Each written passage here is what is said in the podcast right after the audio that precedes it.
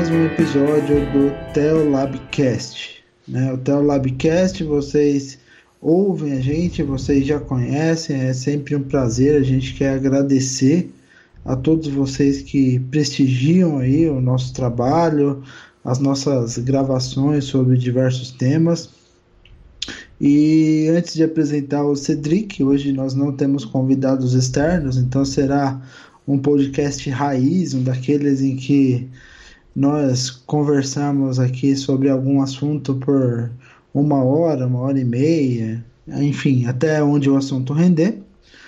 E não quero esquecer né, das nossas redes sociais. Então você pode nos seguir lá no Twitter, no arroba Teolabcast. Nós temos também a página lá do Teolabcast no Facebook, é só pesquisar lá por Teolabcast que vocês vão achar a página facilmente. É, nós temos também o nosso grupo no Telegram, que tem rendido boas discussões e tem sido um espaço até para as pessoas desabafarem, o que é muito bom.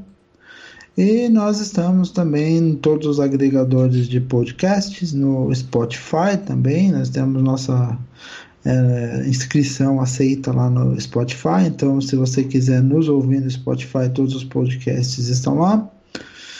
E no Instagram também, mas no Instagram a gente não tem atualizado com, é, com tanta frequência, até porque a maior parte do nosso público não, não é muito afeito à, plata, à plataforma. É, mas eu acho que é isso. Tem o nosso e-mail, tem o nosso site. O e-mail é teolabcast.gmail.com. O nosso isso. site é o teolabcast.net.br. Então vamos aproveitar e já se apresenta. Tá tudo bem aí, Cedric? Tá calor. Eu achei ah. que se aproximando do fim do verão, uh, o calor acabaria, mas eu me esqueço todo ano que eu moro no Rio e o fim do verão é em maio, não em fevereiro. É. É, apesar da música dizendo que as águas de março fecham o verão, na verdade o verão no Rio de Janeiro vai até maio. É, isso aí. Até porque Graças... as águas de março já estão acontecendo, né? O aquecimento global uh, está tá ferrando com tudo graças ao aquecimento global que não existe, inclusive. Isso. Mas as águas de março agora elas vão de fevereiro até maio.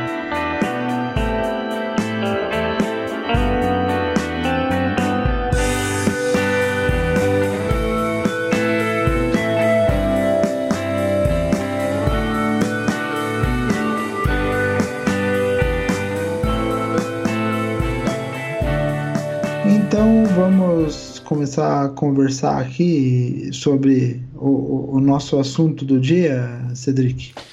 Pois é, Léo, assim, a gente tem observado com muita tristeza, uh, tanto no, na, nas discussões que ocorrem na internet brasileira, como também no meio, especialmente no meio evangélico, que aparentemente uh, tá, ser ignorante está sendo glorificado. E quanto mais a pessoa admitir que não sabe e admitir que não quer saber nada, uh, aparentemente melhor, assim, mais aplausos a pessoa vai ter, né? Porque afinal, né, se ela está fazendo isso, ela não está uh, se sujeitando ao controle ou à dominação de alguma forma externa. Né?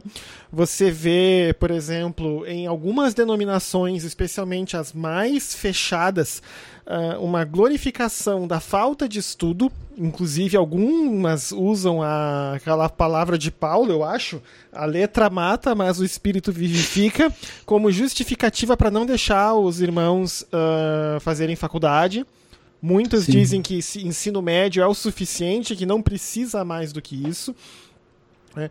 Você vai ter também uh, algumas denominações uh, proibindo os seus membros de fazerem certas carreiras acadêmicas, como por exemplo a psicologia. Tá? Eu já vi casos de pastores que dizendo ah, ninguém, ninguém da minha igreja pode estudar uh, uh, psicologia. Né? Uhum. Usando das justificativas mais diversas. Né? Uhum.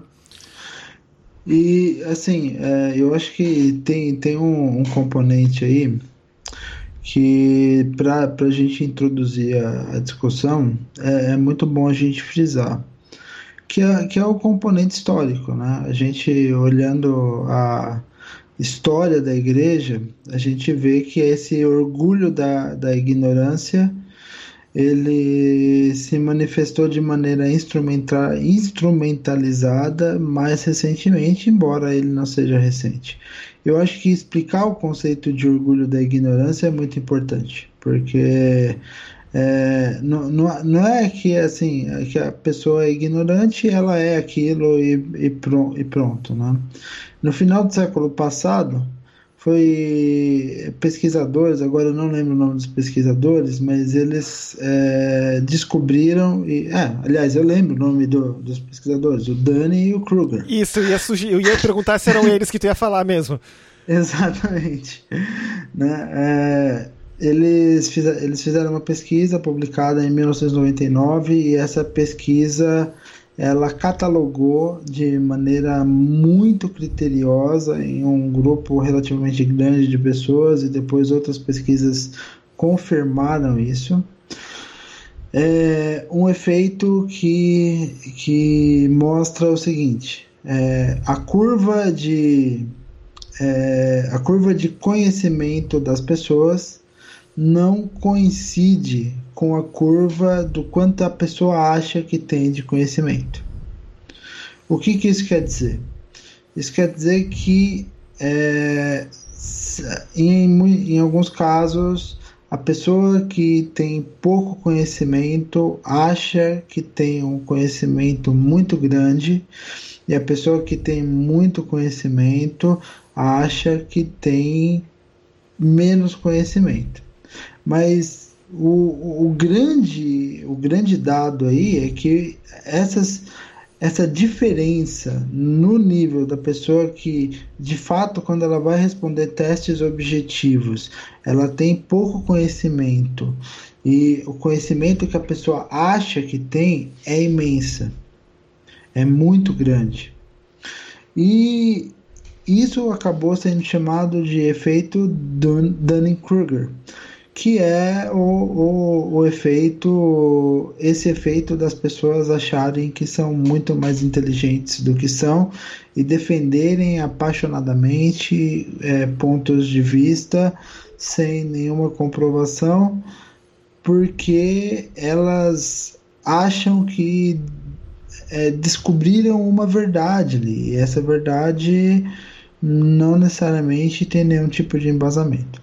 E mais do que isso, é, esse, esse efeito de Dunning-Kruger foi amplificado sobremaneira pelas redes sociais que se tornaram catalisadores de toda e qualquer informação, é, exatamente como Carl Sagan previa. Então, o que, que Carl Sagan falava lá em 1995, logo antes de falecer? Ele dizia que o ele dizia que em um mundo repleto de informação, um mundo inundado de informação, a, as pseudociências tenderiam a crescer muito mais do que o conhecimento científico. E basicamente porque as pseudociências são muito mais fáceis de você entender do que o conhecimento científico.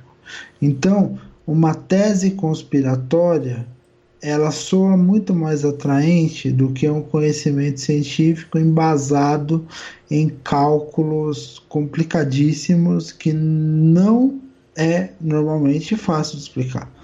Né? E o Cedric, como professor de química, ele sabe disso melhor do que ninguém, porque química geralmente você precisa de artifícios didáticos muito bons para conseguir explicar assim, né, até para complementar o que o Léo falou, esse artigo dos dois autores, né, do Dono e do Kruger, né, ele ganhou o prêmio Ig Nobel, né, se eu não me engano, eu não me lembro qual Sim. categoria que foi, porque é o, o, o título do artigo, eu, eu sei disso porque eu acompanho os prêmios Ig Nobel todo ano quando sai a premiação, porque é um jeito muito legal de se divertir com um pouco de ciência, e o título do artigo era no inglês era Unskilled and Unaware of It, ou algo do tipo sem talento e sem saber que não tem.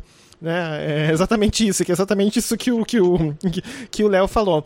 E assim, por exemplo, a gente até pode, já que tu falou de química, a gente pode citar um exemplo que surgiu, acho que não sei se foi ano passado ou foi 2017, que por exemplo, a gente em química nós trabalhamos com quando a gente trabalha com falando da estrutura da, da atômica e depois da estrutura das moléculas, a gente tem que sempre lidar com uma questão da, da, da mecânica quântica, que é o princípio da incerteza de Heisenberg, que ele diz, né, você não pode definir definir com precisão onde um, a posição e o momento de um elétron ao mesmo tempo. Você define um e não pode definir o outro, ou definir o outro sem poder definir o um.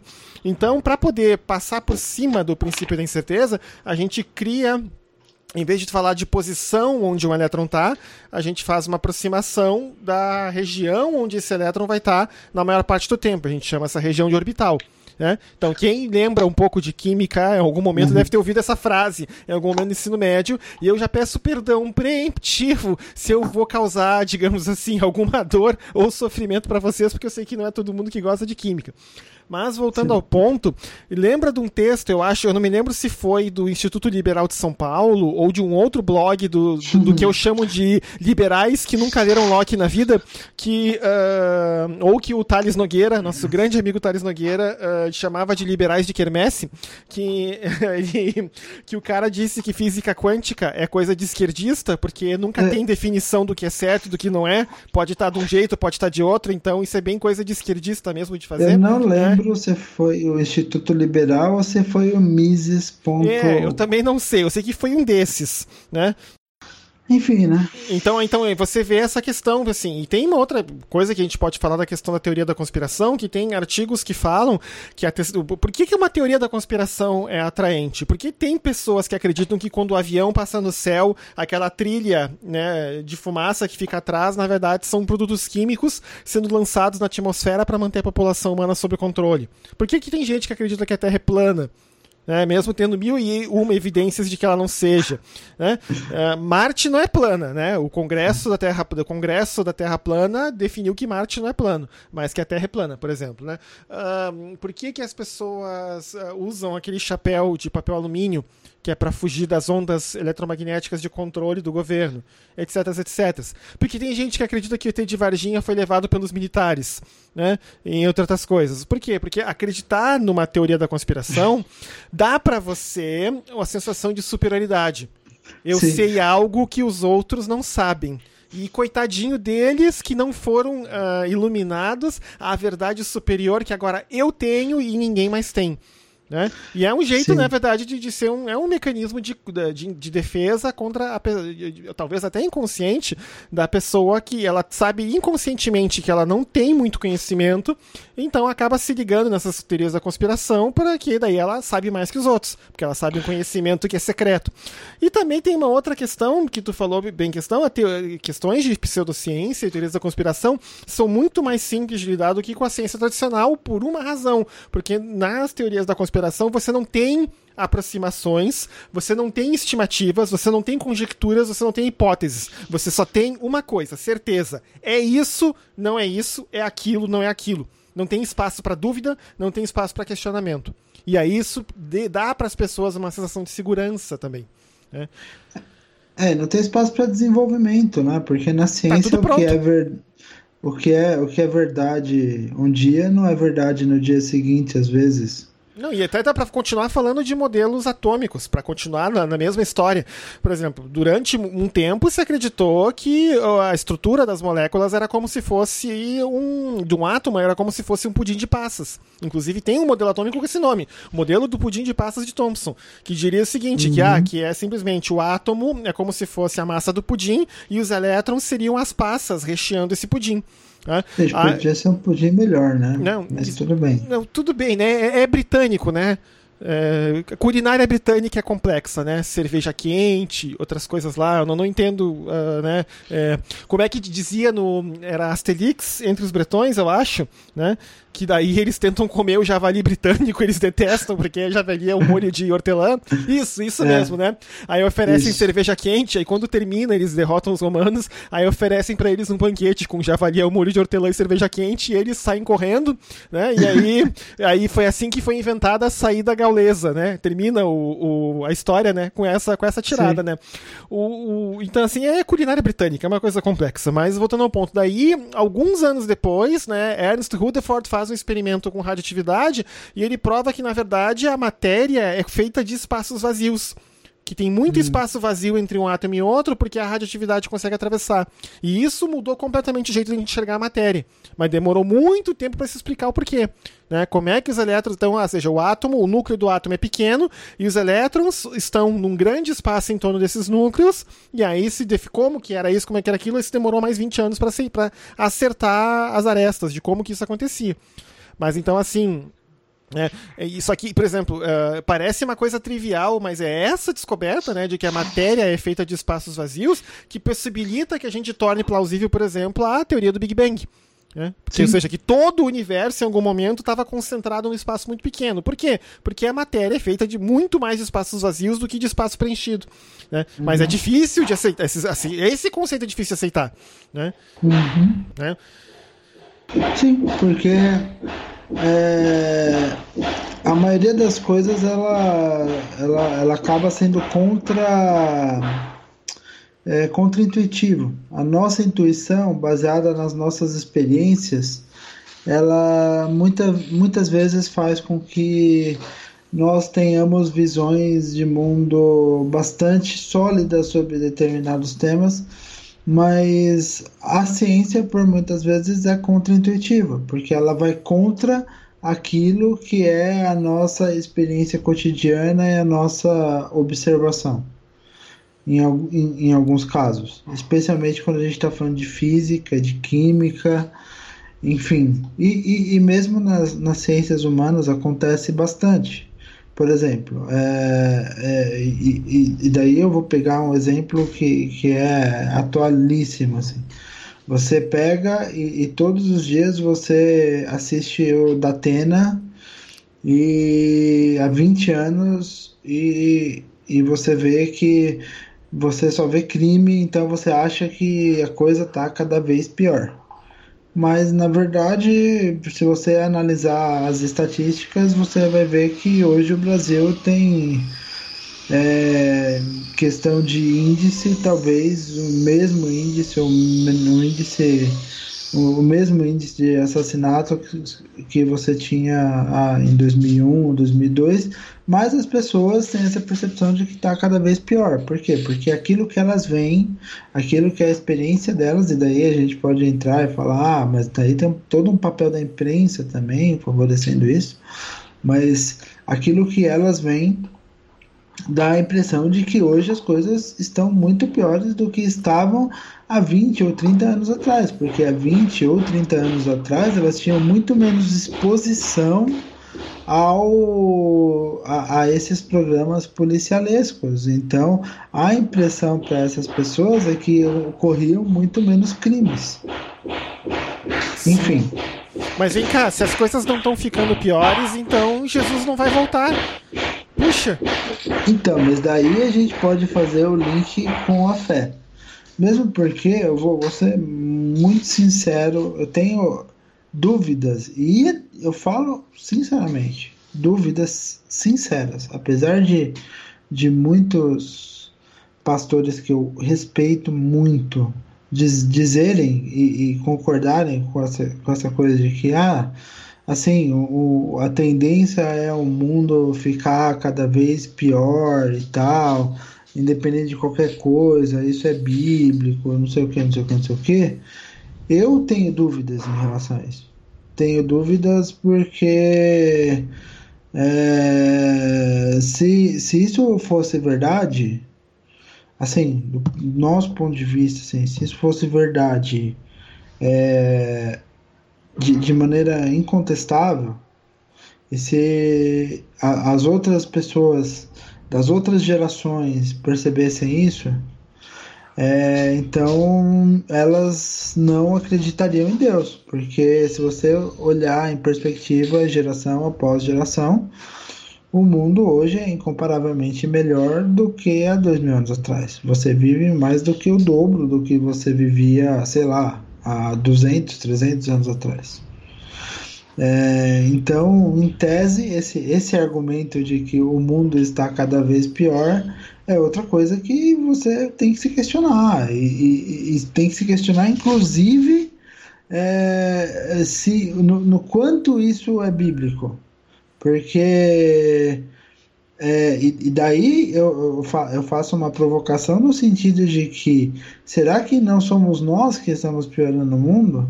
Porque assim, quando, quando Jesus faz o sermão profético lá de que nos tempos do fim, pelo aumento da iniquidade, o amor de muitos se esfriará, e, e, e, daí as pessoas usam isso junto com outras passagens como justificativa para você dizer que o, o, mundo tem que estar cada vez pior para que Jesus finalmente volte de maneira triunfal e tal, não sei o quê. É, a, o meu questionamento não é, não é em relação a, a, a, ao aumento da iniquidade em si. Porque, assim, o que, que é iniquidade? Iniquidade não é você ser um cara ímpio que não acredita em Deus. Iniquidade é o cara que é, faz questão de ter o seu direito prevalecendo sobre o, o, o direito do outro, criando uma, gera, uma situação que é uma situação de privilégio, portanto, contrária a uma situação de equidade que se chama iniquidade. Então, iniquidade é quando a pessoa faz, é, faz o, o, o seu senso de justiça prevalecer sobre o senso de justiça do outro, para que essa pessoa faça com que o seu direito individual prevaleça sobre o direito de todo mundo. Então, qual que é o contrário da iniquidade nesse sentido? Como Jesus falou, é o amor.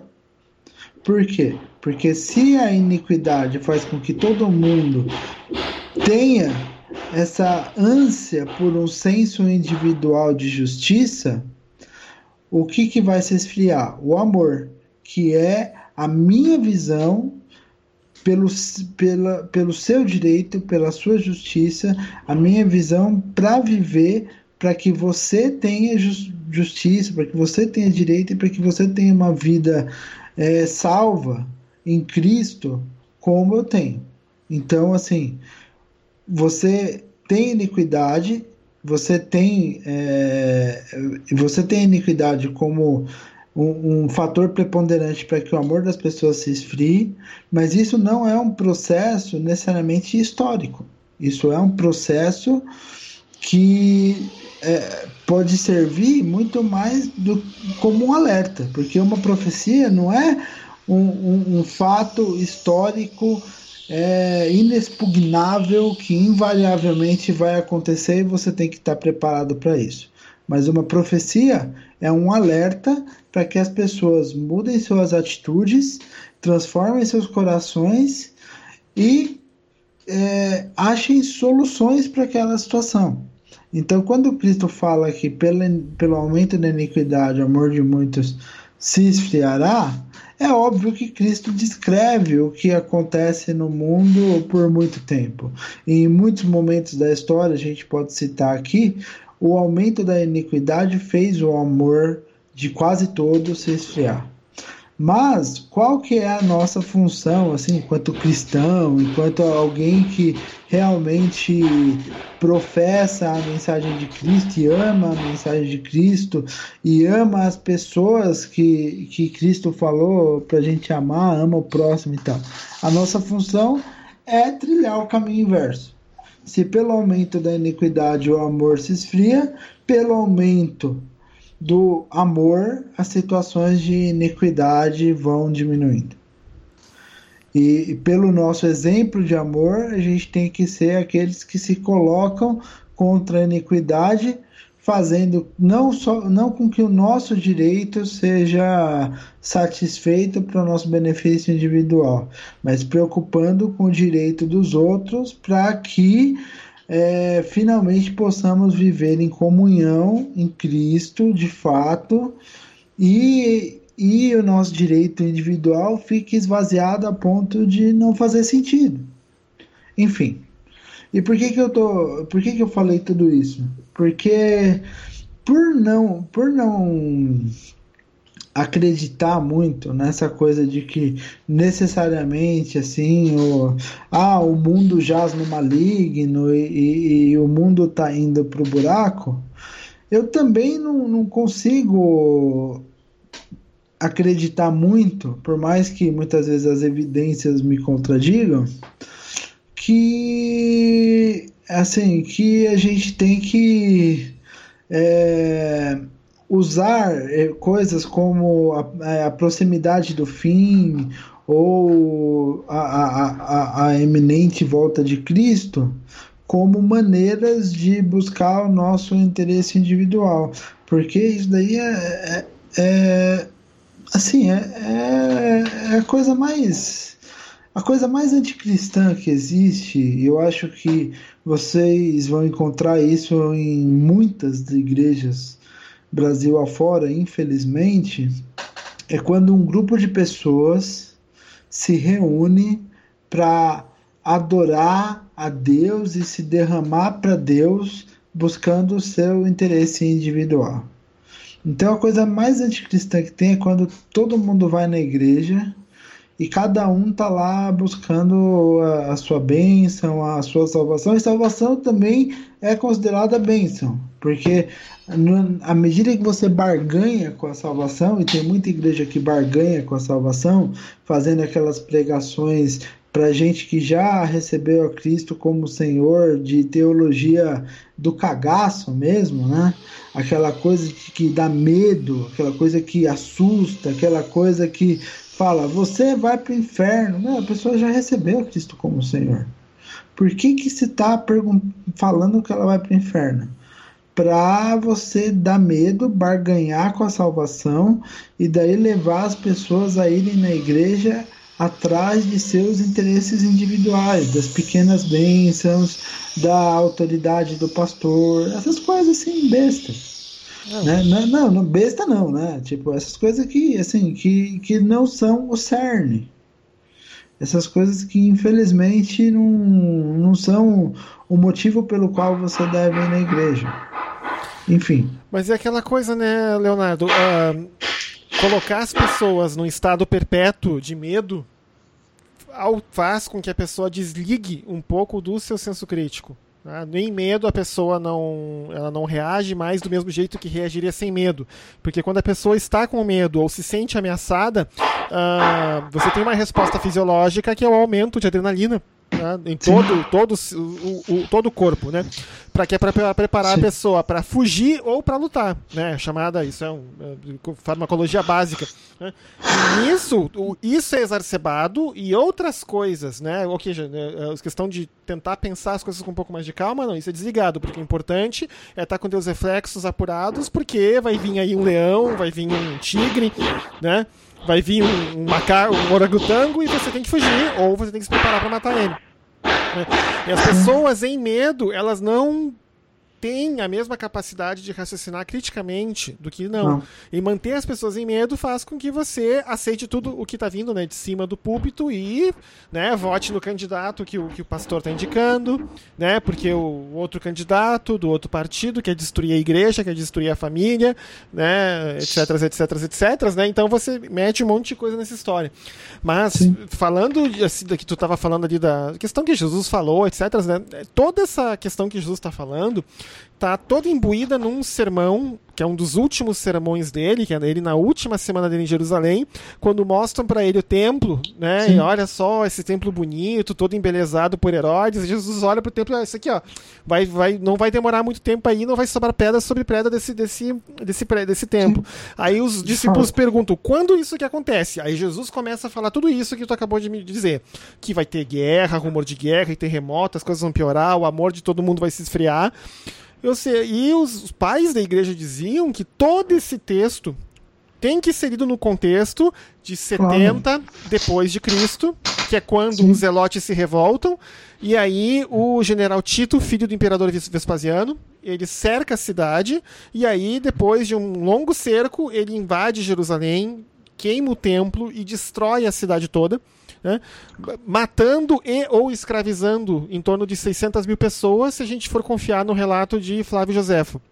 Ah, eu, eu, sei que uh, Tito matou tanta gente que se ergueu um arco do triunfo em Roma, em homenagem à vitória militar dele em Jerusalém. E esse arco Sim. ainda está de pé, inclusive. Eu vou botar uma foto dele no. botar uma, ele na nota do episódio que, o, que tem algumas coisas lá que todo mundo vai reconhecer. Né? Porque eles saquearam o templo e levaram tesouros do templo junto. Então, um dos tesouros do templo tá, tá, que foi saqueado está mostrado nesse arco. Né? E geralmente, se eu não me engano, o arco do triunfo só era erguido quando matava mais de meio milhão. Né? Então. Eu sei que tinha que matar muita gente para você ganhar um arco do triunfo como comandante militar. Né? Então, assim, que os pais da igreja diziam que. Uh, e a Igreja Ortodoxa continua dizendo isso, que essa questão toda de sermão, de fim dos tempos, etc., tem que ser lido no contexto do que aconteceu em 70 depois de Cristo. Né? Sim. E uma outra coisa que também é importante, né, que profecias não são certezas, né? Profecias são possibilidades, né? É sempre aquela questão, olha, se vocês continuarem fazendo isso e aquilo e aquilo, vai acontecer isso e isso com vocês. Agora, se vocês pararem de fazer essas coisas erradas, isso não vai acontecer. É, é o então, que é didático em relação a isso é o livro de Jonas. Exatamente. E Jeremias. Porque também Jeremias falava, falou, falou nesses termos, né? Daniel falou com Nabucodonosor nesses termos. E disse: Olha, rei, ainda tem tempo, te arrepende, faz isso, faz aquilo. Nabucodonosor não quis fazer, né? Aí, etc. Mas o, essa questão, né, de que profecias não podem ser dadas como certeza absoluta. Então, assim, ah, não, tá tudo piorando, é, não, mas tem que piorar mesmo para Jesus voltar.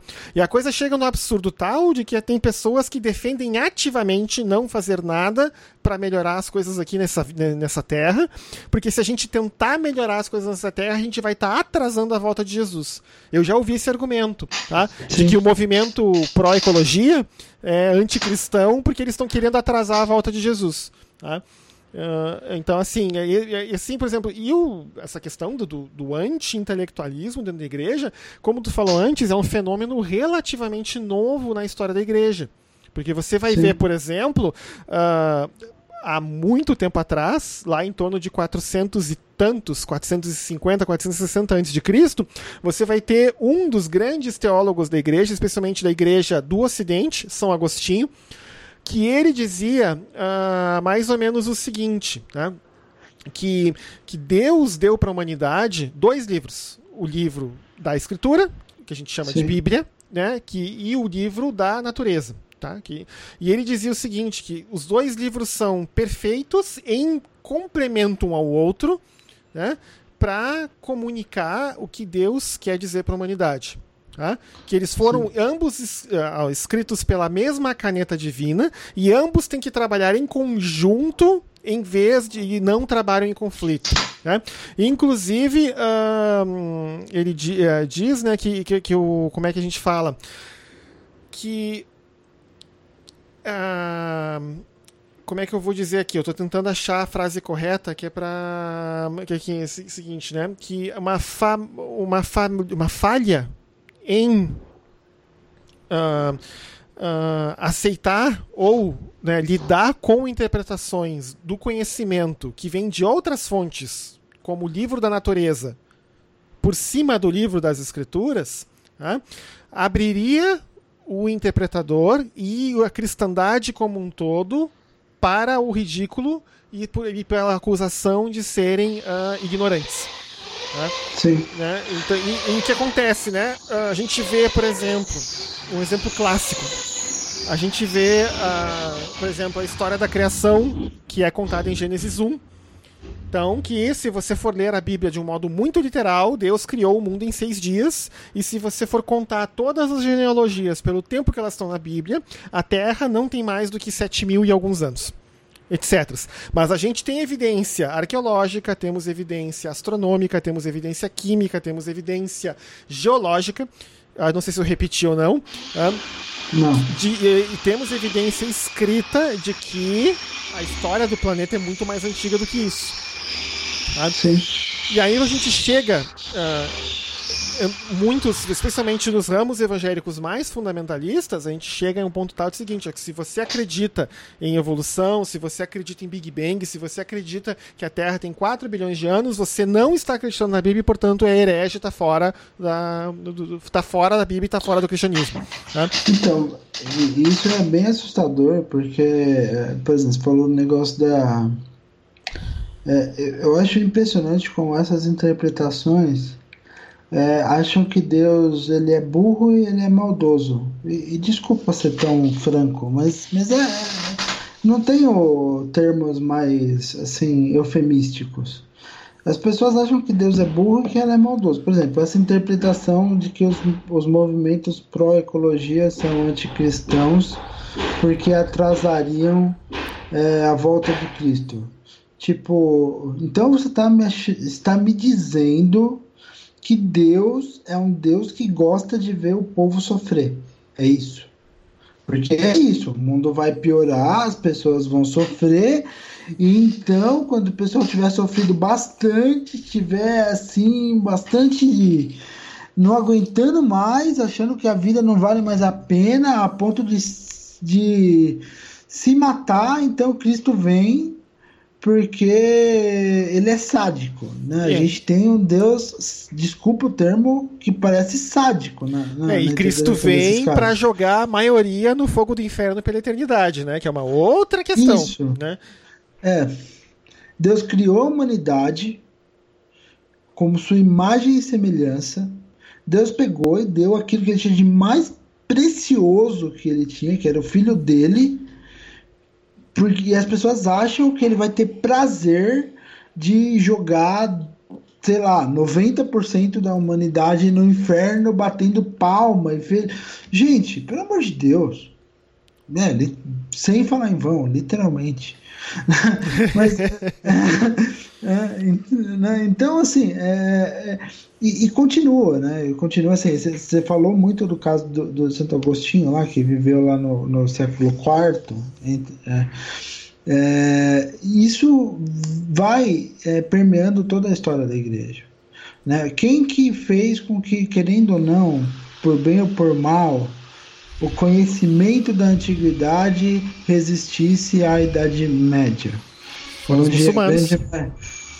Os muçulmanos, tá? Tudo bem, mas também é, os mosteiros.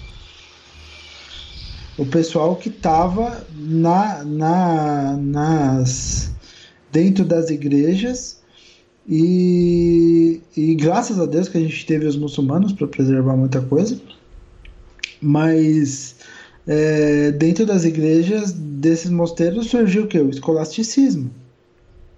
Por quê? É. Porque uma hora ali, é, no meio da Idade Média, eles perceberam que não bastava você conhecer muito de teologia, você tinha que conhecer da natureza também. E daí você foi recuperando vários vários conhecimentos que vieram da antiguidade, você foi é, sistematizando lá o, o, o, os conhecimentos existentes lá com o trivium e o quadrivium. Então a, a, a, ciência, embora ainda não tivesse o método que a gente conhece hoje, ela estava muito ligada ao ensino teológico também. Então assim, e essa separação a gente só tem de fato com o Renascimento. Né? E, e, e o que, e, eu acho que assim, uma das coisas que, que foi, foi um. A gente esquece, né? A gente é, age de forma linear e não percebe como as coisas mudam no decorrer da história. Mas a gente esquece, por exemplo, que logo antes do Renascimento, você teve um questionamento muito forte acerca da existência e da bondade de Deus por muitas pessoas leigas porque entre 1347 e 1354, metade da população europeia morreu com a peste negra. E aí as pessoas fazem a mesma pergunta que elas se faziam em todas as tragédias: Onde está Deus? Que impediu que esse tipo de coisa acontecesse.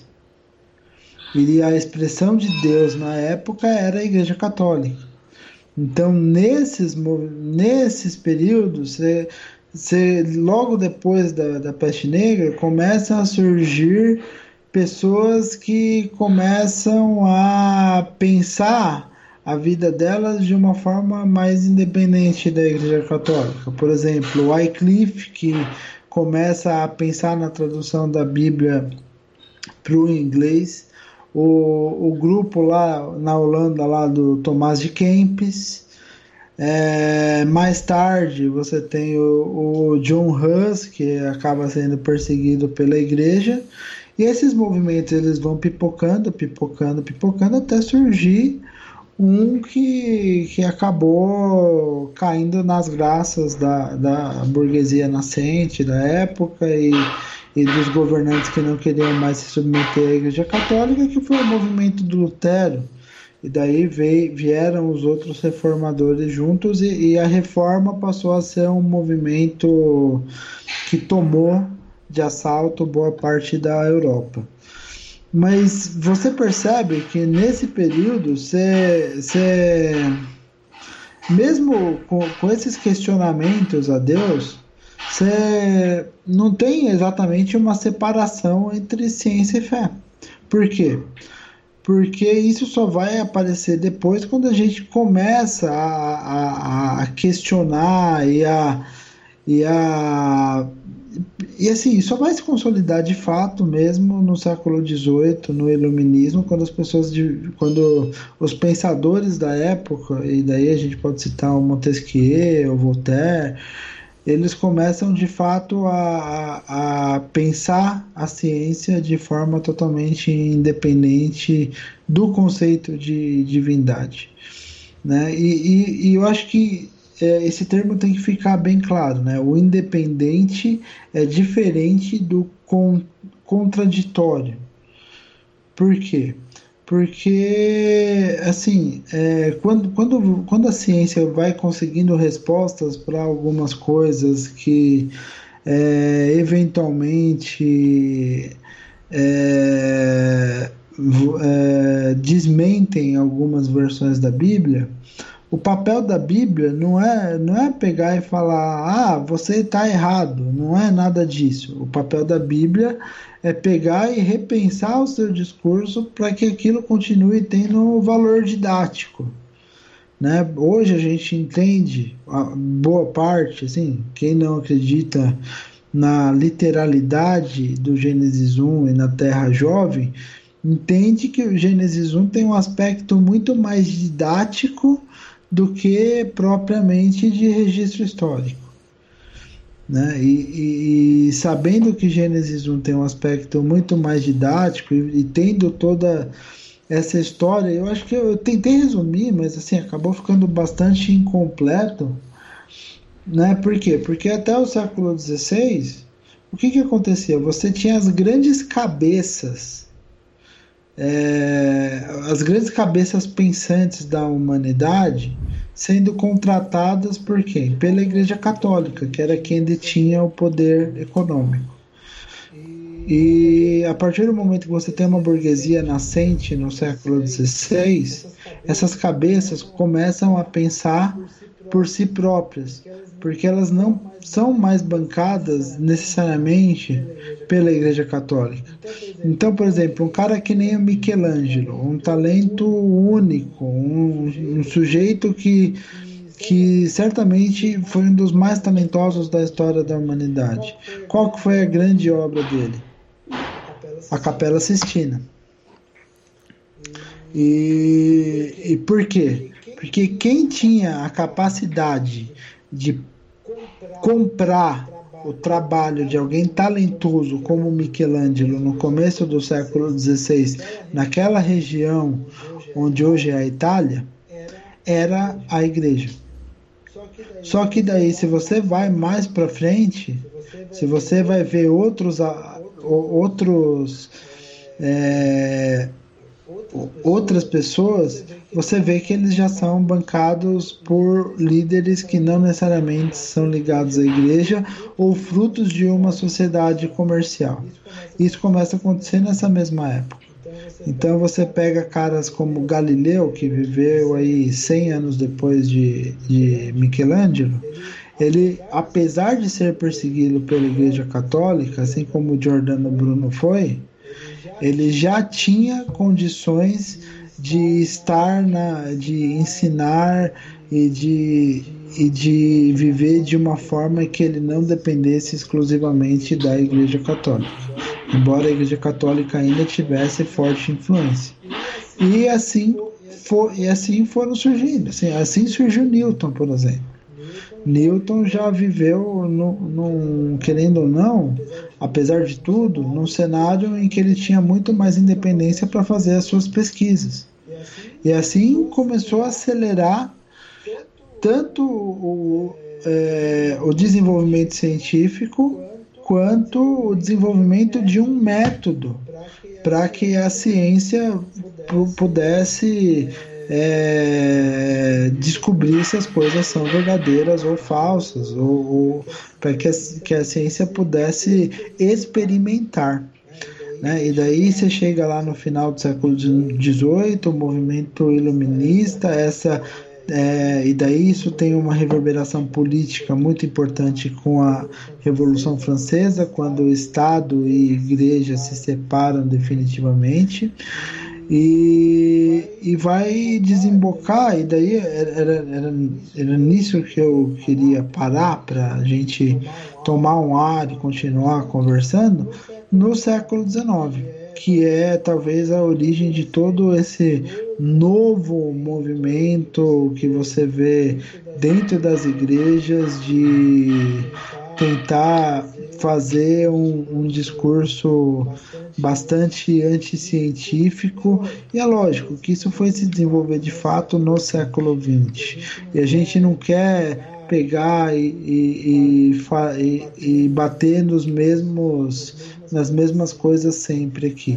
Mas lá no século XIX a gente tem uma pausa a gente tem esse cenário construído para que de fato a, a, assim, a, ou, ou a igreja pegava e repensava sua, sua fé e, e se adaptava aos novos tempos e buscava compreender o papel da Bíblia no, no sentido espiritual, ou a igreja tomava em grande parte o rumo que é, parte expressiva da igreja tomou, questionando o desenvolvimento científico. Né? E daí a gente vai falar disso daqui a pouco. Mas você quer complementar? Não, porque assim, porque você tem já indícios anteriores de, uh, da igreja tentando interferir no desenvolvimento científico, quando você tem, por exemplo, o Copérnico e o Galileu, que você já acabou de falar, né? É, quando um, eles tiveram que. Galileu teve que. Eh, ou ele, ele foi ameaçado de excomunhão, né, se ele não. Uh, digamos assim, rejeitasse a própria, a própria ideia que ele desenvolve né, da questão do, do, dos movimentos dos corpos celestes. Né. É claro que digamos que isso aconteceu porque ele também ficou um pouco pistola. Eu gosto muito dessa história uhum. porque ele escreve o livro dele com seus argumentos. Aí o Papa não deixa o livro ser publicado, a não ser que tenha a resposta da Igreja Católica, para os argumentos de Galileu. Aí Galileu reescreve todo o livro na forma de um diálogo entre um jovem inexperiente e ignorante e um sábio, né, um pouco mais experiente, que era ele, o Galileu, e o jovem ignorante e inexperiente, no caso, era a voz do Papa. Né? Então ele reescreve todo o livro nisso, nessa forma de diálogo, que era uma forma muito comum de escrever as coisas né, durante anos. Né? E é isso que acaba deixando a igreja meio pé da vida, né? Ele, tem que, ele é forçado a se retratar. Só nos anos 90, né, com o Papa João Paulo II, que Papa João Paulo II pede perdão oficial da Igreja Católica por, por ter feito isso com Galileu. Né? E Sim. As cinzas de Galileu agradecem, agradecem muito. muito, né? Porque o cara que era excomungado não podia ser enterrado, né? Em alguns lugares, etc, etc, etc. Né? Mas assim, o e você vai ver isso assim, mas parece assim que durante, tirando esses poucos casos, aparentemente não tem muitos problemas da relação da igreja com a sociedade, a sociedade da sua volta estava mudando. Outro exemplo que não é científico, não. por exemplo, é um exemplo mais econômico. A igreja, no, no, até na Idade Média, ela era terminantemente contra o empréstimo de dinheiro com juros, né? Que eles chamavam de usura. Né? Mas com o Sim. surgimento da classe burguesa, isso aos poucos você começa a observar que começa a mudar. Né? Que a igreja acaba abrindo mão né, dessa posição mais dogmática em, por, por causa da, do surgimento da burguesia, que era quem daí estava com, né, digamos assim, né, com o dinheiro na mão, né, em, outra, em outras palavras. Né? Sim, e isso é muito importante de, de frisar, porque assim, existiram pouco, poucos casos é, de perseguição aos cientistas, e daí os mais notórios são justamente esses, do Galileu, do Copérnico e o do Giordano Bruno também, que foi queimado pela igreja. Mas por quê? Porque a igreja também ela estava focada em, em, outras coisas. Então, assim, ela estava focada na contra-reforma, em combater é, o crescimento protestante, e isso foi motivo assim é, de, de diversas manifestações e ela estava focada também na nessa época era muito popular no contexto da, da Santa Inquisição é, a ideia de caça às manifestações a diversas manifestações como bruxaria e isso acabou acontecendo tanto entre católicos quanto entre protestantes. Muito mais entre católicos, onde isso era uma tradição mais consolidada. Mas se você pegar os Estados Unidos do século XVII, isso aconteceu bastante também. Sim. É, então, é, você tem, você tem esse, esse cenário em que assim, a ideia de combater o conhecimento científico também não era muito, muito popular, porque o conhecimento científico não era muito popular.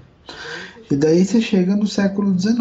E daí no século XIX talvez seja o grande turning point nesse, desse, desse cenário, porque você tem, você tem aí duas coisas que são muito importantes, que é o surgimento das grandes ideologias já no final do século XVIII, mas se solidificando no século XIX, então você tem uma ideologia profundamente burguesa, que é o, o, o, liberalismo econômico, que vai embasar movimentos de vários países em, em direção ao imperialismo, ao neocolonialismo, enfim, né, que essa e, você tem a, a, como ideologia também como um contraponto você tem o surgimento dos diversos socialismos, o mais famoso deles é, é, é o marxismo, que não é uma forma de socialismo. Eu não vou explicar aqui, não vou dar, dar aula de Marx, porque não é o tema, e quando você fala de Marx, chove corvo em cima de você.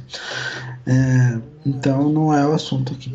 E a outra coisa que, que aconteceu no século XIX foi, de fato, o questionamento é, pelo desenvolvimento científico de várias premissas bíblicas. Então, o mais famoso desses questionamentos é o, o livro A Origem das Espécies, do Darwin, que surgiu no século XIX e que promoveu uma profunda mudança não só na ideia de conhecimento científico e na visão de mundo da sociedade inglesa, que vamos lembrar que a gente estava falando da sociedade inglesa vitoriana, que era uma sociedade profundamente conservadora, onde isso chegou assim com é, como uma bomba na, na, naquele contexto em que a igreja anglicana era muito forte. E, e, e, além, e além disso, você, você tem é, você tem de fato um, um questionamento que vai mexer com a igreja. Então, assim, o que, que você teve pós-Darwin? O que, que você teve ali pós a origem da, das espécies? Né? Você tem uma, uma separação de, de, de uma turma. Ah, isso, isso assim, na verdade são três turmas, né? São uma que tentava permanecer tradicional, ortodoxa, como que ignorando, é, ignorando a, pelo maior tempo possível a origem das espécies Uma outra que tentou ser é, que que e daí a gente fala um pouco da teologia liberal do século XIX, né, que recebeu esse nome, mas na verdade é, não tinha não tinha nada a ver com com liberalismo econômico, mas com a adoção de uma postura crítica na hora de ler a Bíblia. E daí você tem você tem até uma, uma Bíblia que, é, que é, se não me engano, é, a Bíblia Crítica, se não me engano, publicada no século XIX ainda, eu acho que em 1876, não lembro direito. Mas depois eu vejo isso com mais calma.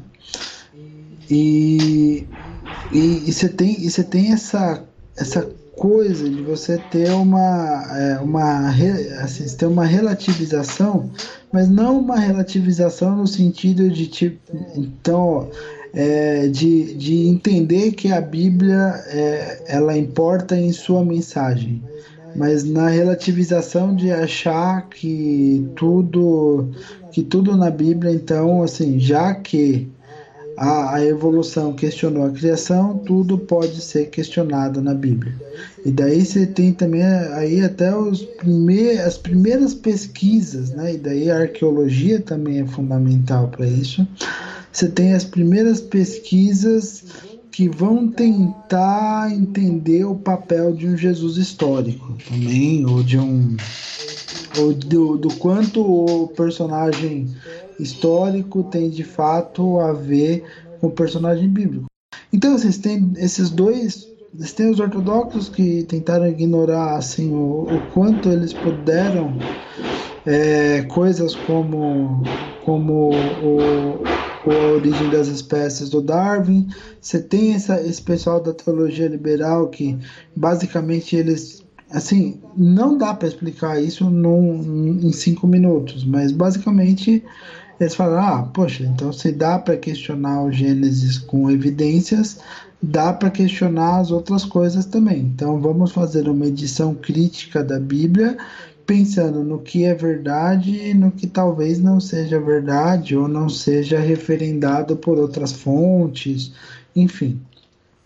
E você tem um terceiro pessoal, que talvez seja assim, o pessoal que mais originou esse movimento de, de, de anti-ciência que você tem na fé cristã hoje, que é, que é o pessoal que, é, óbvio, pessoal muito bem intencionado, gente que, tem, que tinha ótimas intenções, né, que era um movimento mais é, avivalista, que foi chegar no, no, no movimento de, de santidade lá. E, e lembrando, assim, a gente fala do movimento de santidade, mas é, esse, esse movimento de santidade do Wesley, que começou no século XVIII na Inglaterra, depois foi para os Estados Unidos, e está na raiz, por exemplo, das igrejas metodistas, é um movimento que era profundamente baseado no estudo bíblico e também no estudo leigo, só que é, as coisas mudam no decorrer dos anos. E, e, era de se esperar que, mais de um século depois, muitas coisas mudassem também. Então você tem avivalistas bons que continuam seguindo essa cartilha de estudar é, muito, e você tem, tem avivalistas que, assim, não que eles fossem ruins, mas que é, eles foram indo só para um lado muito específico. Então, daí, daí isso vai combinar, e eu não estou aqui falando o que é bom ou o que é ruim, mas isso vai combinar no movimento pentecostal. E o movimento pentecostal, qual que é a grande inovação do movimento pentecostal, além, é claro, das manifestações de dons espirituais e tal, tal. É, pregadores leigos. O movimento pentecostal é um movimento de pregadores leigos. Sim, porque, porque se Deus, se o Espírito tá... porque se Deus te dá Isso. a palavra, é, se o Espírito te dá a palavra, você vai Isso falar. Aí, sei que eu dizer. Inclusive mulheres, é interessante deixar claro para os nossos nossos ouvintes pentecostais que o surgimento da, do movimento pentecostal no mundo tinha muita pregadora mulher fazendo tudo o que o homem fazia. Né? Elas foram colocadas Sim. de escanteio depois, nos anos 40, mas isso é outra história. Eu, Léo, uma é, pergunta, não, inclusive, aqui. Foi uh, em resposta à, à Escola Teóloga Liberal da Europa que nos Estados Unidos que surge a história de que a Bíblia é inerrante e infalível, não é? Né? Que foi, na verdade, Sim. como uma, meio que uma reação ao pessoal que estava questionando algumas coisas, eles bateram no ponto e disseram, não, a Bíblia é inerrante e infalível, ponto. Né? Não tem contradições Sim. internas, não briga em nenhum momento com si mesmo. Né? É, e daí aquela ênfase que o pessoal deu em 1 Timóteo 3,16, esse tipo de, de ênfase acabou sendo muito forte a partir do final do século XIX, que daí se junta, né? Você junta o, os movimentos tradicionais que já, já tinham uma visão mais ortodoxa com esses movimentos de reação à teologia crítica, né, à teologia liberal, que de fato, é, e daí você passa a, a dar um passo além nessa questão da infalibilidade bíblica, porque muitas pessoas começam a interpretar, especialmente pós-movimento pentecostal, que a Bíblia acaba sendo infalível em sua literalidade. E, e por achar que a Bíblia é infalível em sua literalidade, o que, que vai o que, que vai acontecer? Fatalmente você vai entrar em confronto com o conhecimento científico que era cada vez maior. E, e, e, e, por entrar em confronto, você vai, você vai, e ao entrar em confronto, você vai começar a achar que o conhecimento científico ele é um, um desafio, ele é um, um inimigo da sua fé. E é esse pensamento originário que passou muitos anos incubado dentro das igrejas que vai que vai gerar talvez o que é um negócio que, essa essa coisa anticientífica que nos Estados Unidos é muito forte. Desde a década de 70 você tem movimentos bem fortes em relação a isso e associado à fé. Mas aqui no Brasil você vê ganhar força aí nos últimos 15, 20 anos só que o que, que acontecia? Por que, que você não via isso antes? Por que, que estava incubado antes? Por causa que a igreja, por muito tempo, ela foi apartada da sociedade. A ideia de ascese, a ideia de você separar a igreja da sociedade, a ideia de você ter a igreja como um espaço próprio, longe da, daquele espaço da sociedade, foi muito forte até os anos 80 aqui no Brasil. É. Então a igreja era um espaço separado e, e, você e o que você vivia na igreja era, se, era separado inclusive da sua vida de trabalho, da sua vida social. É, nos Estados Unidos é um pouco diferente, né? Porque a igreja ela se retira da sociedade uh, porque ela perde debates públicos de grande importância.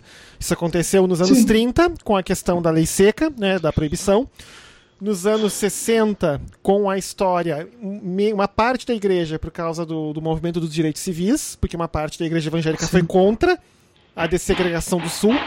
E depois, lá no início dos anos 70, com o processo da Suprema Corte Americana, Roe versus Wade, que acaba né, liberando, né, uh, tornando legal o, a, o aborto, femi o aborto da, da das mulheres no, nos Estados Unidos. Aí foi a segunda grande Sim. retirada.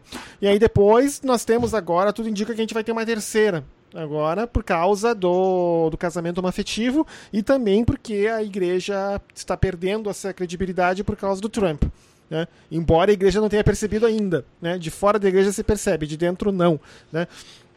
Então, assim, é uma coisa também, assim, né, que eles acabam meio que se retirando do debate público porque ou é a palavra deles ou não serve, né?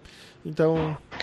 É, é, a questão da, a questão da lei seca acabou sendo muito preponderante, porque, inclusive, nos Estados Unidos, é, foi, foi bom você lembrar, porque uma é, engraçado pensar nisso, né? Mas essa derrota na questão da, da lei seca acabou precipitando nos Estados Unidos junto e daí depois veio veio veio a, a Segunda Guerra que acabou catalisando esse processo, acabou precipitando os Estados Unidos, né? E, com, e quando as igrejas se voltaram para dentro, elas perceberam que elas precisavam é, trazer mais pessoas, elas organizaram o quê?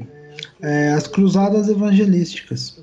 As cruzadas evangelísticas que foram é, a grande característica da segunda onda do pentecostalismo que foram a grande característica do que a gente chama de deuteropentecostalismo, que se originou nos Estados Unidos lá entre a década de 30 e a década de 40, porque as igrejas precisavam é, de formas de trazer outras pessoas para dentro da igreja, estando fechadas no, ao debate público. E chegou no Brasil no começo da década de 50, com a, com a igreja quadrangular que é o grande expoente aí da, dessa segunda onda do pentecostalismo brasileiro, junto com uma igreja que é uma das poucas igrejas assim genuinamente brasileiras, que é a Deus é Amor. Então, que inclusive é uma das mais fechadas e mais isolacionistas que tem. Hoje. Porque ela até proíbe hoje. os seus membros de assistirem TV, só pode ouvir a Sim. rádio deles e música só Sim. da gravadora deles né? Sim, inclusive, eu não sei se hoje, hoje é, muito, é mais difícil de ter, mas até um tempo atrás você tinha uns outdoors na Marginal Tietê, ah, você tinha bastante. Tinha uma comunidade do Orkut, né? Outdoors evangélicos bizarros. Eu me lembro dessa história. Toda vez que aparecia Globo, o B do Globo tinha guampinhas de demônio, né? Em cima do B. Era é. isso, né? E eles tinham. Não, não, você tinha, tinha algumas coisas que eram tinha... assim, que eram até mais simplórias, estilo. A televisão é a imagem da besta. Isso, e no B da besta você... tinham as lampinhas, né? É. Isso, isso né? Não, isso. E também todos os outdoors tinham. Sempre tinha, assim, você via que quem bolou aquilo, uh, uh, assim, tinha pouca escolaridade, porque o, é um português bem coloquial, uh, fora da regra ortográfica que a gente considera oficial. Né? Sim. E, e isso é, é, reflexo do, da, da cultura. É porque, assim, quando algo começa, você não entende qual o possível efeito. E eu não tô, não tô achando necessariamente ruim. É, que nem o Cedric falou. No começo do pentecostalismo foi um movimento revolucionário você ter pessoas que não eram formadas em teologia falando e você ter mulheres falando. Só que quando esse movimento é cooptado para a criação de uma, e daí eu vou usar bastante aspas aqui, elite leiga, e, e dentro dessa elite leiga, dentro das igrejas, todo o restante é excluído, você acaba tendo pessoas em posição de poder sem a menor é, sem a menor condição e a menor humildade e o menor preparo espiritual para isso, tá? E, e, daí você, e daí você começa a, a, ter a questão do poder incontestável, da mão de ferro, da, da autoridade do pastor ser cada vez mais inquestionável, enfim, sendo que a grande maioria dos pastores, por essa época, é, era, era leigo, era leigo no sentido de que a pessoa nunca fez nenhum curso. E, e não, não, tô, não, falando, não tô falando que a pessoa tem que fazer o curso. Às vezes a pessoa é autodidata, às vezes a pessoa é empenhada no estudo pessoal. Mas, enfim, é, varia de caso para caso. A, o grande problema é, não é a pessoa estudar muito ou pouco a Bíblia ou ter uma formação formal.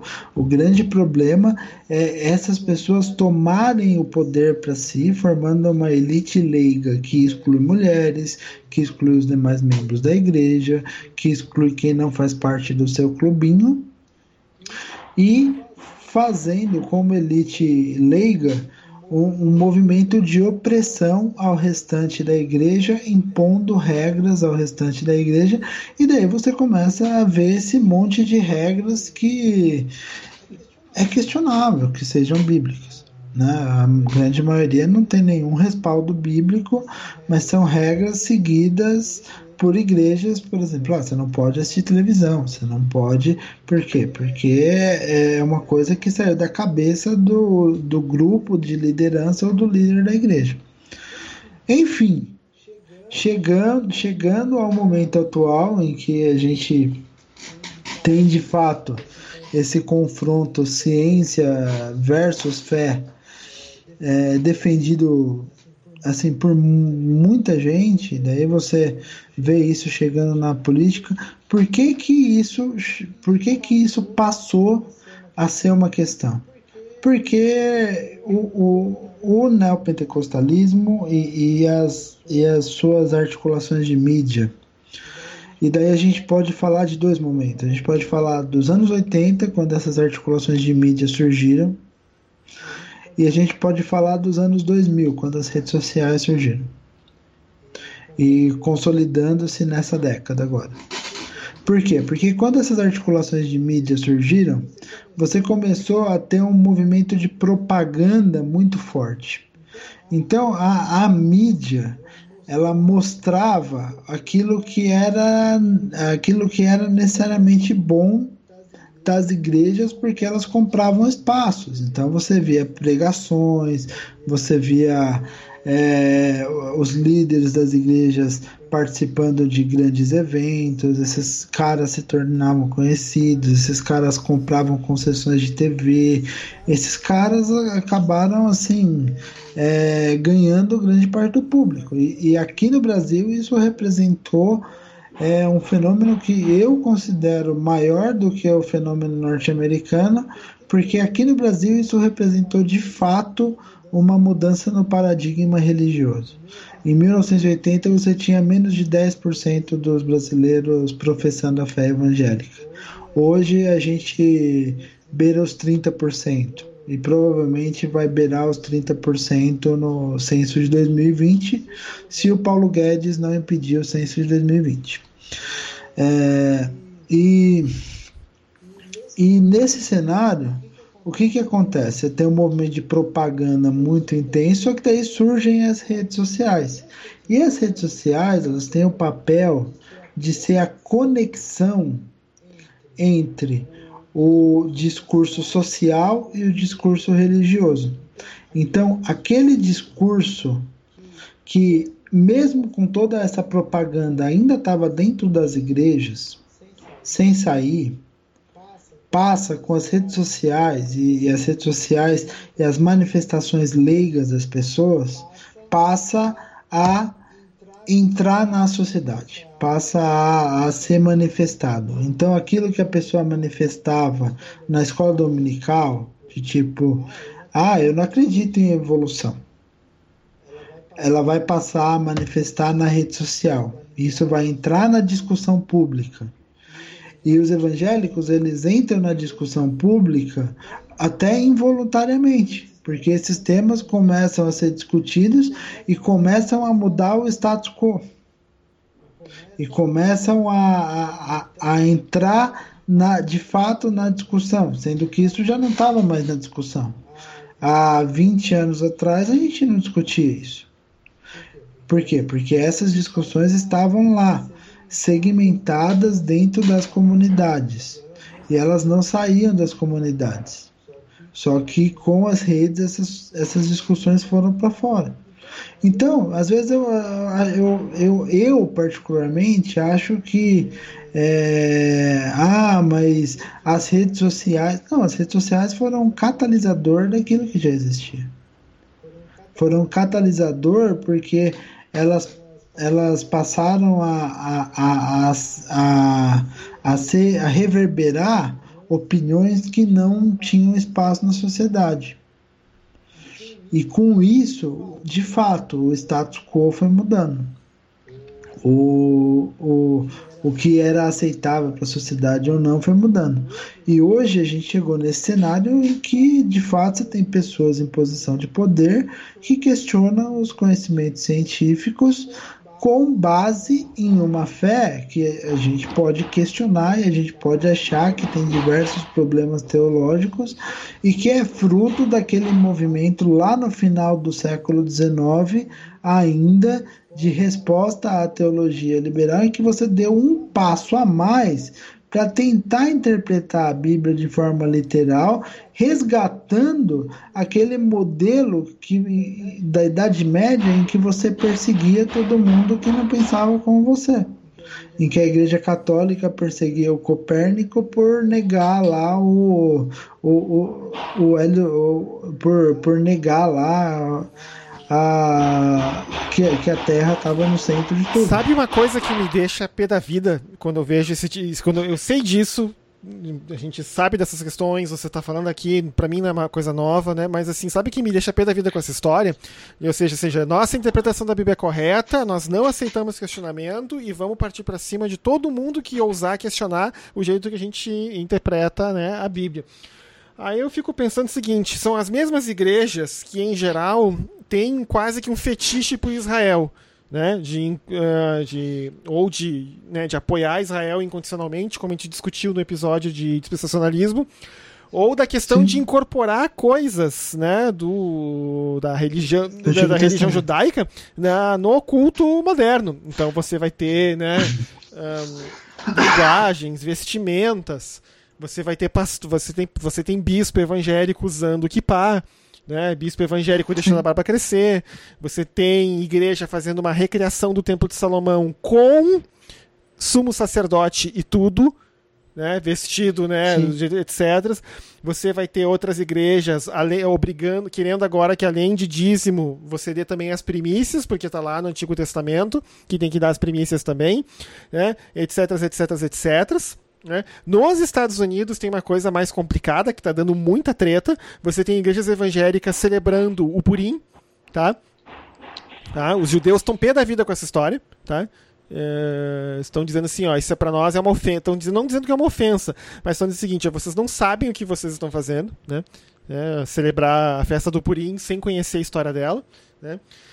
E, o, e eu gostaria muito, já que vocês querem ficar imitando o Antigo Testamento, por que vocês não pelo menos imitam o jeito que os próprios judeus discutiam sobre as Escrituras? Vai ler o Talmud, por exemplo, e o Midrash. Tá? Você estava lendo outro dia uma rabina chamada Dania Rutenberg, ela estava falando que no Talmud tem 5 mil perguntas sobre diversos aspectos da Bíblia. Por que, que a coisa era assim? Por que, que a coisa era assado? Por exemplo, uma pergunta que tem no Talmud, tá? De, de, quem era a voz, a voz de, de Deus quando Deus falou com Moisés na, naquela sarça ardente que nunca se apagava, tá? Não tem uma resposta fixa, tem duas respostas que, que são aceitas. Uma era a voz do pai de Moisés, outra era a voz do próprio Moisés. Tá? Tem rabinos diferentes defendendo os dois pontos de vista. Tá? Tem, assim, são mais de, são em torno de 5 mil perguntas, 50 tem resposta no Talmud. As outras todas são deixadas em aberto. Sabe? E assim, por exemplo, então. tem um aplicativo, inclusive, para quem quiser, eu vou botar as notas no episódio depois. O aplicativo se chama Cefaria, tá? E o aplicativo tem a Bíblia no inglês, tá? A, a, o Antigo Testamento traduzido do, do hebraico para o inglês por rabinos, tá? E vem junto para cada versículo, tu pode escolher qual comentário que você quer ler. Se quer ler o Talmud, o Talmud babilônico, o Talmud depois, da, do, do uh, o Midrash, o Talmud do, já do judaísmo do segundo templo, quer ler comentários de outros rabinos, etc, etc, etc. E aí, por exemplo, eu fui botar só por curiosidade em Gênesis 1, Tá? E aí tem, olha só, é um versículo, tá? E páginas e páginas de discussão. Rabino tal fala isso, Rabino tal diz isso, Rabino tal diz isso aqui, isso aqui. E, essencialmente, você vê que tem mais ou menos uma coisa que não é exatamente uma resposta final. Mas uma coisa que eles dizem ali é que a ordem que as coisas aparecem em Gênesis 1 né, a ordem da criação dos seis dias, não pode ser considerada como a definitiva, porque em outros locais da escritura, outras ordens são propostas, nos profetas, nos salmos, Sim. em outros lugares. Uh, e então, sabe, então assim, porque, ah, por que, que aqui está dito tal coisa, se em tal lugar está dito outra coisa? E eles ficam, estão há milênios discutindo isso. E eles não chegaram numa resposta final. Mas aparentemente para nós evangélicos, nós temos uma arrogância que vai, sabe, além da estratosfera, de achar que não. Nós temos a resposta final e definitiva e completa, e ai de quem discutir ou ousar, né, uh, questionar aquilo que a gente está propondo aqui. Né? Eu acho que vai além de arrogância, né? Eu acho que assim é, é menos porque assim é... essa essa leitura E daí a gente pode pegar e colocar também a, a, no meio essa, essa visão. Tudo isso é um, é um caldo de cultura que vai se formando, né? Essa visão dispensacionalista também entra no meio. É, essa, essa cultura toda, né, que vai se juntando. Sabe que é uma outra questão que tu falou em dispensacionalismo? Desculpa te, ter te interrompido, uh, Léo. Claro. Porque o que acontece? Dispensacionalismo é um, é um. A gente pode entender ele como uma teologia sistemática. Né? E, teolo e, assim, teologia sistemática é um castelo de cartas. Se você puxar uma carta ali do meio, o baralho todo desmorona. E é por isso que não pode tirar uma carta dali. É por isso que, por exemplo, essas questões, especialmente da postura anticientífica, vem daí. Por que, que você não pode questionar um, uma vírgula, um ponto, alguma coisa que esteja lá? Por exemplo, tem uma coisa clássica. Em Gênesis, quando conta a história de Isaac e Rebeca, diz que Rebeca veio de camelo. Tá? Se eu não me engano, é isso que está escrito lá. Eu posso estar errado. Né? Depois a gente checa, tá? Mas segundo arqueólogos, na época em que provavelmente isso aconteceu, a gente não tinha aprendido a domesticar camelos ainda. Os camelos só foram domesticados depois. Então provavelmente Rebeca não vem de camelo, vem de algum outro animal. Mas agora vai dizer isso para um, um irmãozinho. Ah, não, você está questionando a palavra, né? Isso aqui, tá ele levando a mão contra o judo do Senhor, ou sei lá, alguém que vão dizer, não vai aceitar. Mas olha só, não, a gente tem evidência arqueológica para o que aconteceu. Provavelmente essa história foi romantizada, né? Pra, né? Ou que, ou seja, que, porque acontece, essas histórias não foram escritas na época que elas aconteceram. Elas foram passadas de forma oral e foram escritas Sim. muito depois. Aí já tinha camelo domesticado. E aí quem escreveu depois botou camelo no papel. A questão é a seguinte: não, se isso. você vai permitir que um camelo, ou se era camelo ou não era camelo, acabar com a sua fé, quer dizer que a tua fé em Deus, meu amigo, tá lá, né? É, é na escala de miligrama, né? É, porque. Não, não existe essa fé. Não, porque se a tua fé depende de que tudo que tá lá é correto e completo e não pode ter um sabe, uma coisinha que foi mal escrita ou foi passado errado. Não, não, não pode. Né? Aí, aí fica difícil, né? Aí, o que acontece? Porque se você tirar não, um é... uma carta desse castelo, a torre toda desmorona, né? E é por isso que o pessoal não aceita nenhum tipo de questionamento, inclusive por parte da ciência. Então, mas é, é até, é até assim, você pensa comigo, pensa ó, como que a gente pode compreender, tomando essa passagem de Isaac, Rebeca e o camelo. É, por que, que aquilo foi escrito mais tarde? Para que as pessoas tivessem um relato é, bem acabado de que de como a história aconteceu.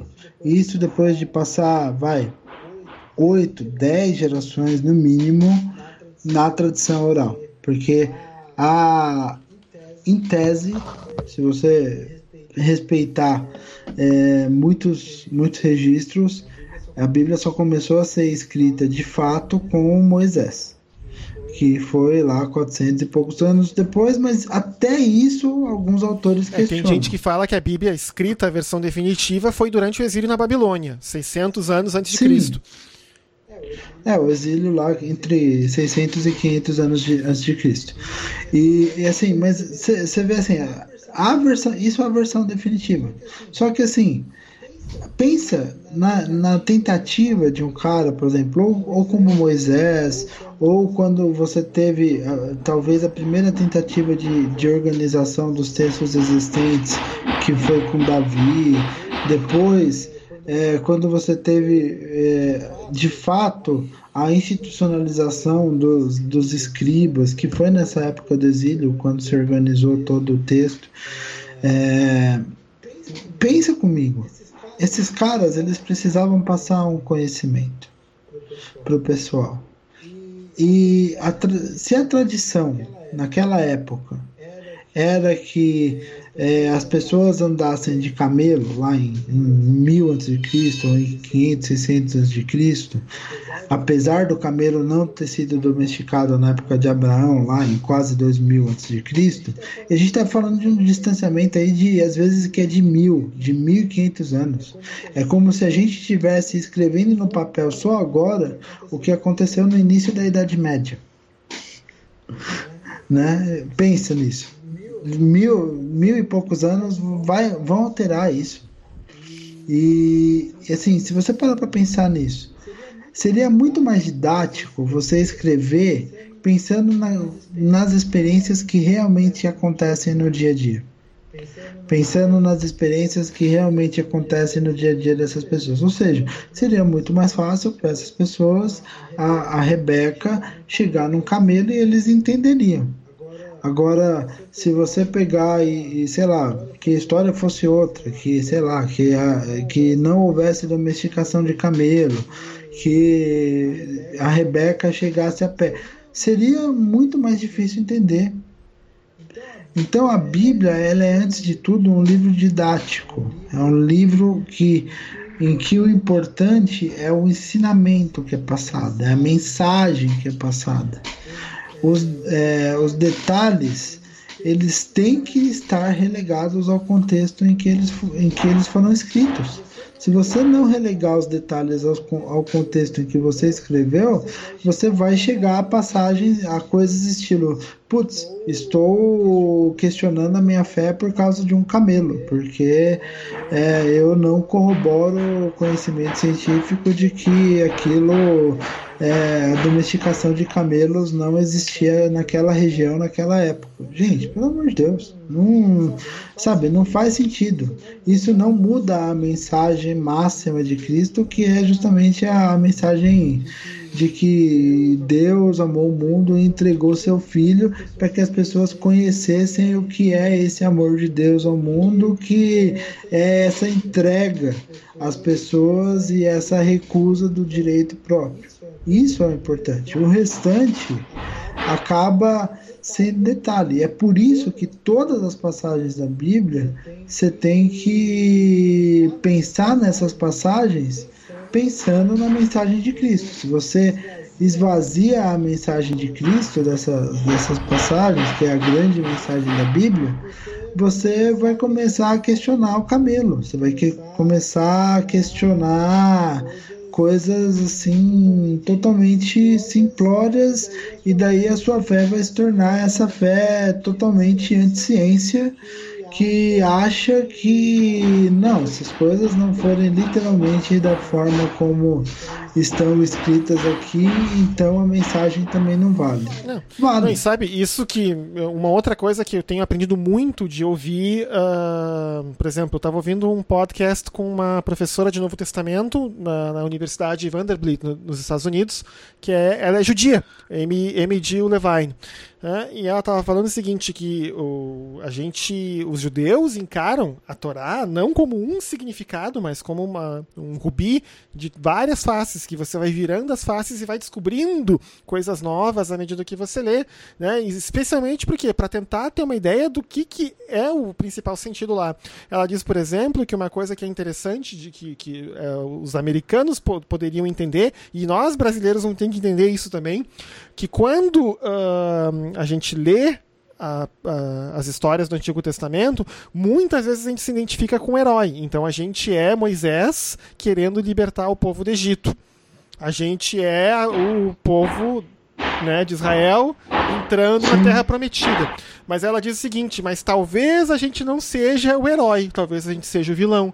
Por quê? Porque se a gente tá, não está deixando imigrantes entrarem no, no país, ela está falando de lá, e isso está acontecendo aqui no Brasil também, nós temos uma onda anti-imigração, vinda de muitos cristãos, inclusive, né?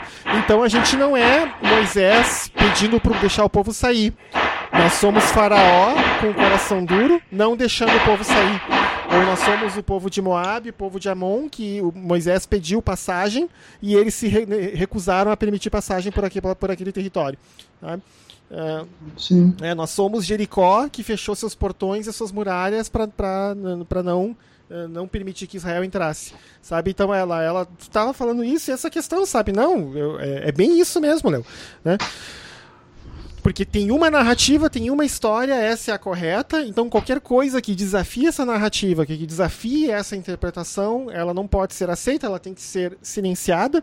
Né? E a gente, como cientista, o que a gente mais faz é desafiar, desafiar narrativas. É, é questionar essas questões. Porque é a partir dos porquês que a gente ou chega de volta na mesma resposta, ou a gente chega em conhecimentos novos. Eu posso dizer, pela minha parte da química, que a maior parte dos, dos grandes saltos de desenvolvimento da química ocorreram quando se descobriu coisas que desafiavam todo o conhecimento já que vinha da época. Né? Sim, eu imagino. É. É, e, e, e, assim, nada melhor do que isso. Porque.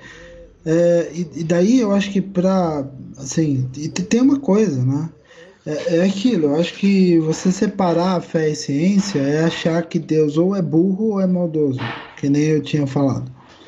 Porque se, se a gente acredita na graça de Deus, e se a gente acredita, como Agostinho falou, que existe um livro das Escrituras, mas também existe uma natureza, a gente acredita que Deus dotou o homem de inteligência e de sabedoria e de capacidade de desenvolver as coisas.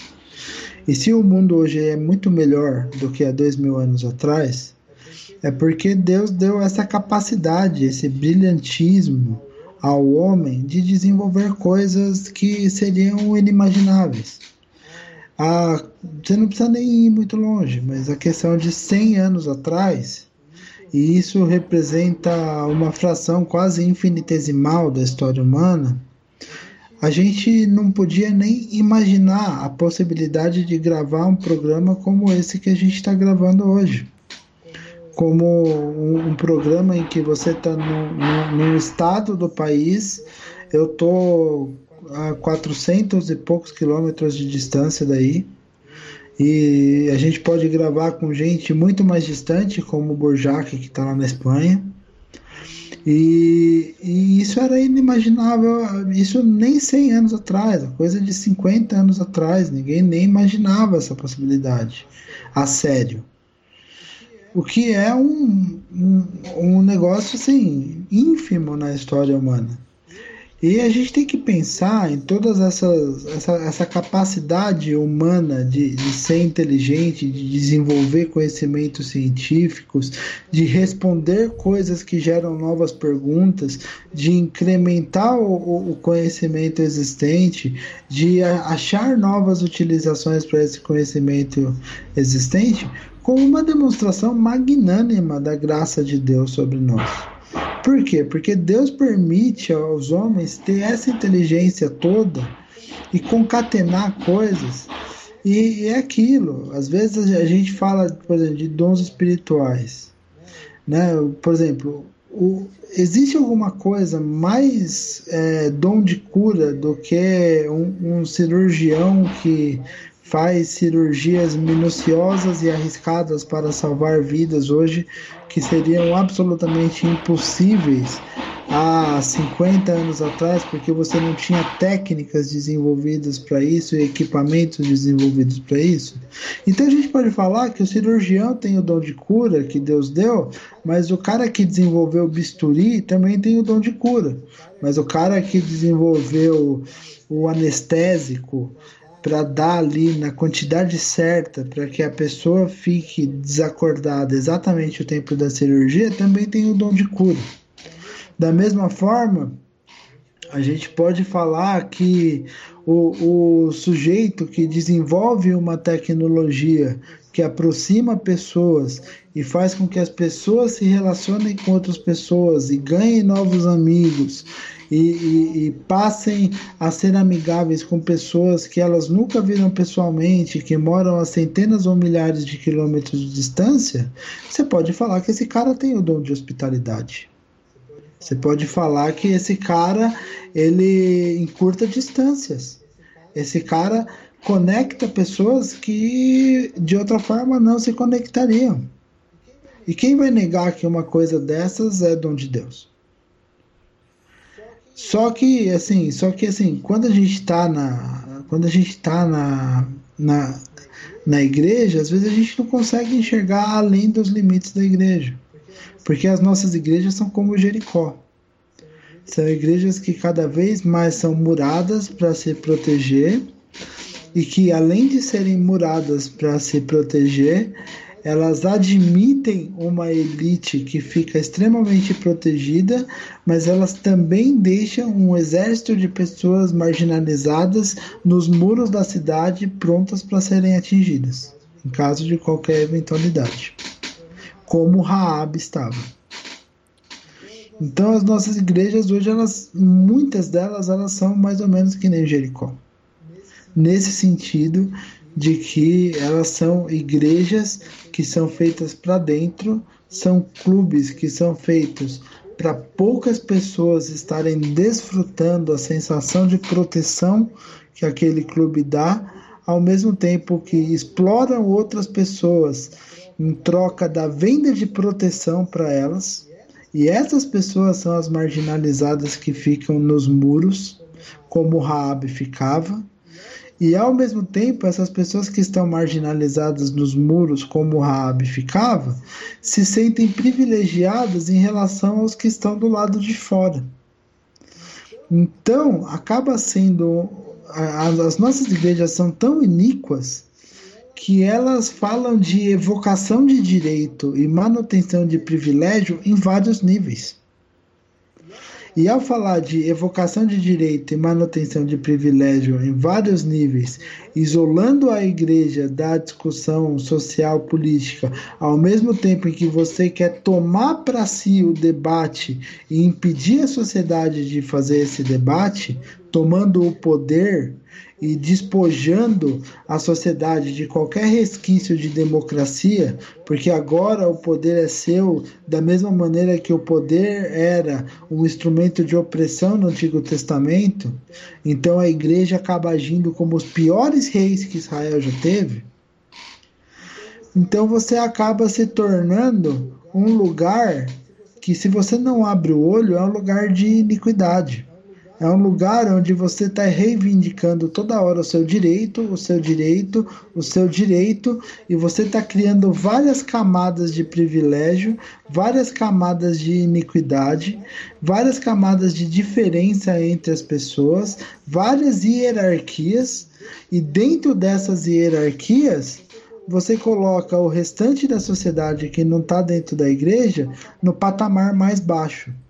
E ao colocar o restante da sociedade que não está dentro da igreja no patamar mais baixo, vai tudo o que esse pessoal produz. E aí a gente fala de justiça social, a gente fala de ciência, a gente fala de política, a gente fala de tudo. Quando você acha todo mundo inferior a você, você se sente no direito de destruir todo mundo. E é isso que a igreja, em muitos casos, quer fazer com a ciência, quer fazer com a democracia, quer fazer com a, com a política, quer fazer com é, a estrutura mínima de bem-estar social que existe. Porque a igreja se considera melhor que a sociedade, sendo que Cristo e o próprio apóstolo Paulo nos falam que nós não devemos nos considerar melhores ou piores do que ninguém, mas nós devemos servir aos outros em amor, para que através das nossas vidas as pessoas vejam Cristo em nós. Enfim, é... Depois, dessa, depois dessa pistolada, eu, eu, eu, eu, finalizei, eu diria, né, um advogado num, tribunal, né? Eu finalizei meus, meus argumentos depois dessa pistolada. Não tenho mais o que dizer, não. Tava vendo aqui, a gente já tá com uma hora e quarenta já de, de, de, gravação, mais ou menos. Uh, Léo, tá na média, né? Léo, tu tem alguma recomendação então, eu, eu para o episódio de hoje eu andei. Eu, eu acabei não citando quase nada dele, mas eu andei dando uma repassada no, no livro do Ur Carnes, né? Eu até já recomendei em algum dos, dos episódios lá no começo, que é o Cristianismo através dos séculos, uma história da igreja cristã. Então eu dei uma repassada, o livro é é da editora Vida Nova. E, enfim, é, é uma bela leitura se você quiser ter essa visão panorâmica da, da história da igreja evangélica sem precisar ler um caminhão de livros. Isso aí. Enfim, essa é, essa é a minha recomendação. tá. A minha recomendação não tem muito a ver com o episódio. É que eu queria ter tido tempo para ler a linguagem de Deus do ah, agora me esqueci o nome dele. Ele é diretor do NIH. É, trabalhou no projeto Genoma Humano. Eu não me lembro agora de cabeça. Uh... né? Francis Hum, Collins. Francis Collins, tá? Ah, isso, Francis tá? Collins. Então, eu, eu, eu, isso é que eu não consegui ler. Eu não gosto de recomendar o negócio sem ter, sem ter lido ou sem ter visto, tá? Ah, tá. E- mas tu já tinha recomendado ele num outro episódio, então, gente, se o Léo recomendou, eu endosso a recomendação do Léo. Linguagem de Deus é um livro legal pra se ler. Uhum. E uma outra coisa que não tem nada a ver com o episódio, que eu posso recomendar, é a seguinte, ó, se vocês tiverem tempo, vão no cinema ver Homem-Aranha no Aranha Verso, que o filme está muito legal. Eu acho, na minha opinião, que é um dos melhores de- filmes de, de super-herói que eu já vi. Eu acho, Léo, que você que ficou decepcionado com ah, Guerra Infinita, acho que você deveria deve- deveria assistir que é para se redimir, não para se redimir, mas para o, o cinema de super-heróis poder se redimir perante a sua pessoa. Realmente o filme está muito bom e eu vou fazer uma recomendação que eu não faço. Assistam em 3D se puderem, que fica ainda melhor. Porque como é um, é um desenho animado, ele é um desenho animado, eles conseguiram usar de um modo muito criativo o a questão do do- do- a questão do, do- da três, das três dimensões no desenho. Vale a pena mesmo. Ah, Tá. Então tá. eh, É, é isso, eu acho que. Ah, esses dias no, no grupo lá do, do Telegram eu andei passando algumas pregações que, que o pastor da, da minha igreja tá fazendo sobre o Sermão do Monte que estão muito boas. O Daniel Coelho, o pessoal, o pessoal conhece bastante ele, pessoal, principalmente o pessoal que que é, vai é, vai naqueles encontros que o, que o, que o Bibo e o pessoal lá do Bibotal que faz, ele sempre tá nesses encontros. uhum. Mas ele tá fazendo uma série de pregações muito boas sobre o Sermão no Monte e ambas estão no canal da igreja lá no YouTube e, e enfim, é, são, ouçam, tá, tá bem legal. Então, tá bom então. Então, gente, esse foi mais um episódio do Telabcast. Muito obrigado pela audiência. E semana que vem a gente tá com uma agenda bem apertada de gravações, né, Léo? Se eu não me engano, são três Sim, sim. gravações semana que vem, então aguardem e confiem que vai vir coisa muito boa aí pelo caminho, tá? Então, gente, até os Sim. próximos dias, onde a gente vai estar discutindo um pouco de fé, um pouco de ciência e tudo aquilo que a gente puder meter no meio. Até mais, gente. Tchau, tchau, pessoal, e é isso aí, um abraço. Tchau, tchau.